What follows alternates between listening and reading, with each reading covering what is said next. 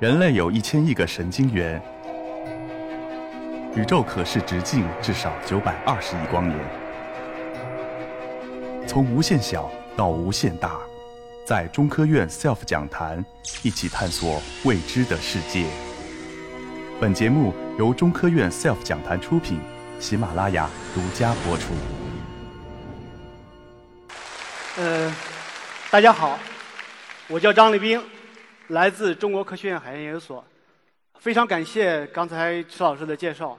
我没有蓝眼睛，但是为了应个景啊，咱们会务组专门让我穿了蓝的 T 恤，希望这个能够带给大家一所海洋的气息。很高兴，也很荣幸来到我们 SELF 格致论道。呃，我今天呢，呃，主要是想跟大家分享一下我们团队关于海洋牧场的一些研究的经历，跟大家呢。共同探讨用另一种方式来思考耕海牧渔。那么，在所有人的心目中，大海应该是这样的，是不是？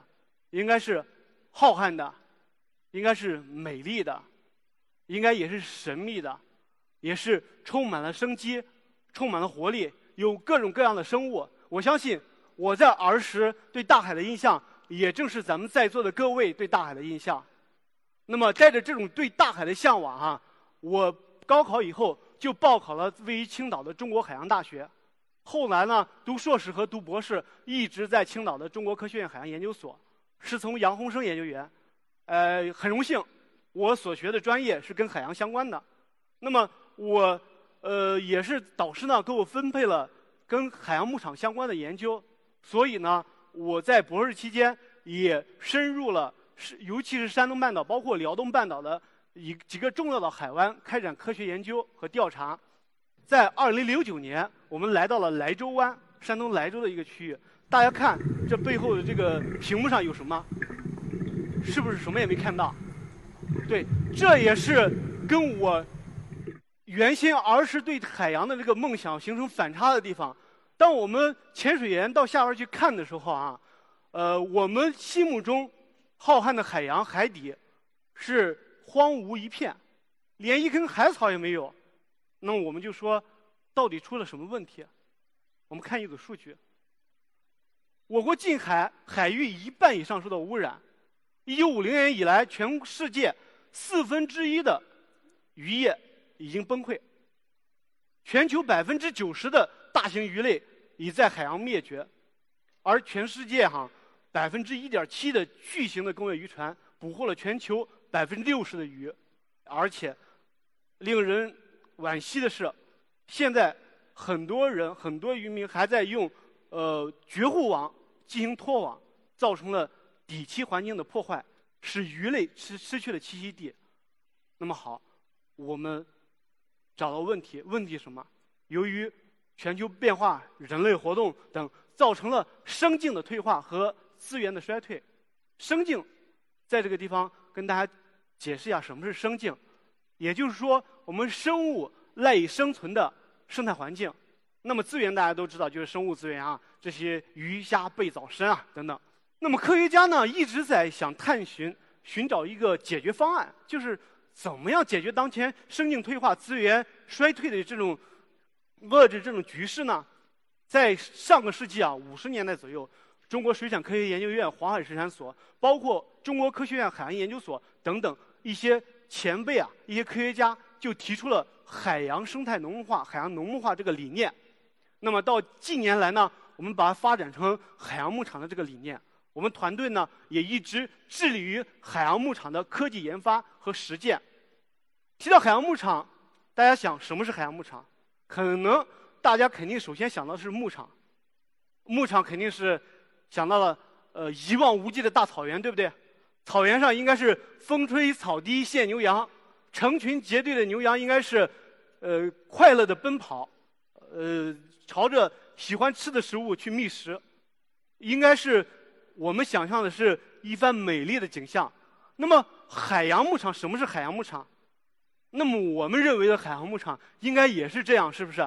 鱼啊、虾呀，能够在海里边。有海草、有海藻的地方，自由的去觅食；有家的地方可以躲避，还有呢，我们有一个非常好的保障的空间，给他们让他们就是适宜的环境里边生长、生存、觅食。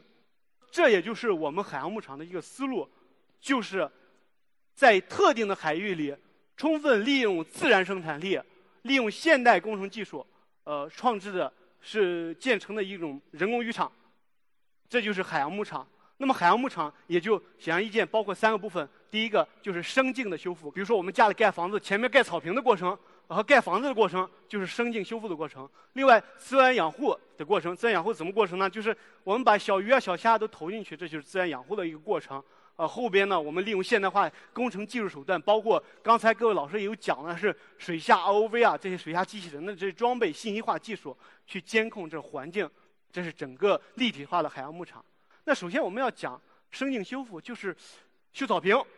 大家看一下后边这个图哈，我背后这个图上面这两个房顶是什么做的？这是在荣城，我们在荣城湾做生境修复、做海草床修复的过程中，呃，拍的一些照片。这也是当地有名的非物质文化遗产，它可以防水、透气，呃，又可以保温。所以说，对于北方，我们是不是考虑可以用它来研制一些防寒、呃透气的衣服，就是代替我们这个呃什么这这个冲锋衣呢？这个将来可能可以考虑一下。当然，这个草已经很多人把它用在隔音装备上了哈。那么我们怎么去种草？怎么去恢复草？那么大家说了，肯定是啊，无非两点：一个你就是播种嘛，种种子；另一个别的地方好了，你把它移植过来。哎，那很简单，对不对？那那种种子播种怎么种啊？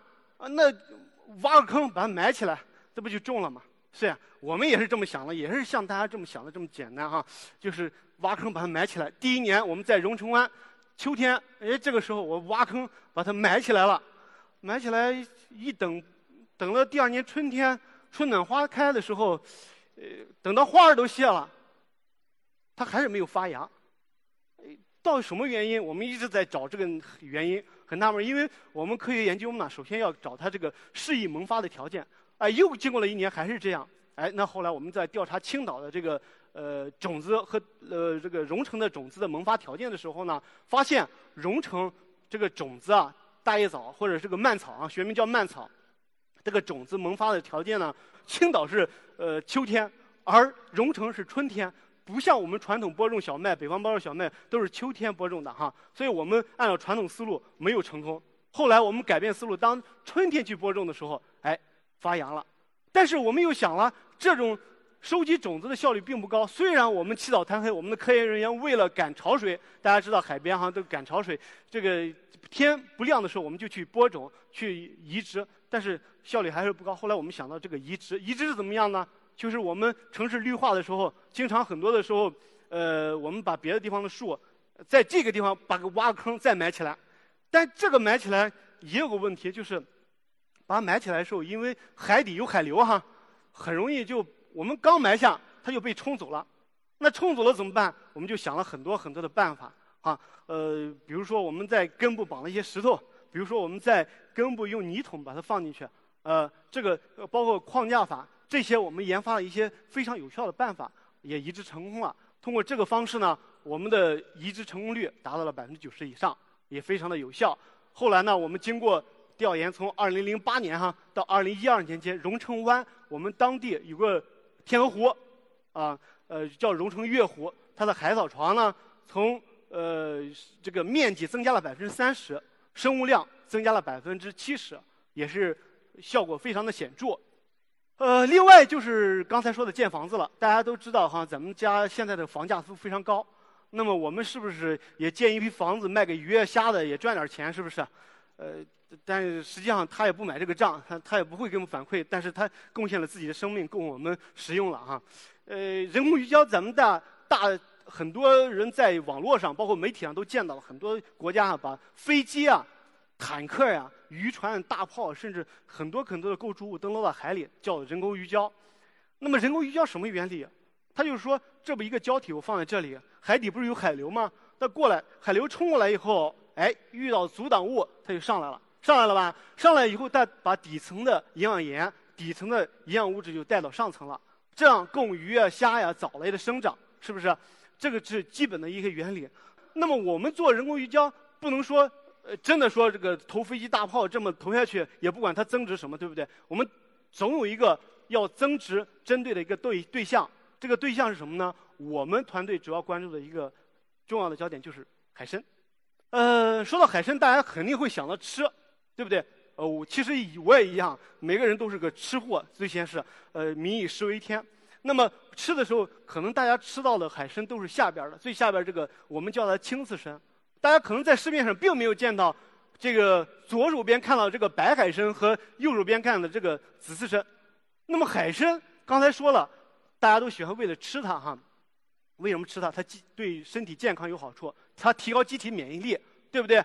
这是对人体的健康。另外一个呢，咱们大家哈，好多家里边都有鱼缸，这个鱼缸里边呃，为了保持这个生态鱼缸生态环保，我们放一个清道夫，哎，专门吃这些鱼啊虾的这个呃粪便，哎，这个不会臭底了，对不对？那么海参呢，它以啥为食？以底栖硅藻、以有机碎屑、以微生物。等为食，那么它也可以去摄食其他像鱼啊虾的粪便，所以呢，它是一个清道夫，它每天可以摄食它自己体重的百分之二十，它对海洋的底栖生态环境的改善非常重要，所以它既对人体的健康非常重要，又对我们海洋生态系统的安全和健康非常重要。那么我们为了这个双重的健康，我们就要增值这个海参了。